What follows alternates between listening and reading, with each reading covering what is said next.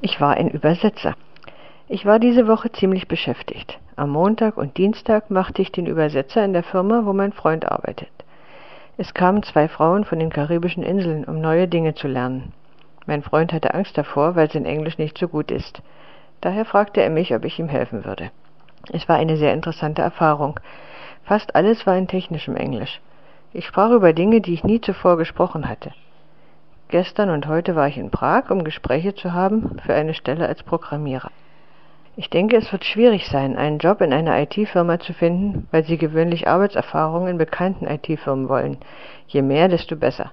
Ich habe einige Erfahrungen, aber nicht in großen IT-Firmen. Wenn es ein Angebot für einen Job gibt, interessieren sich viele Leute für die Stelle.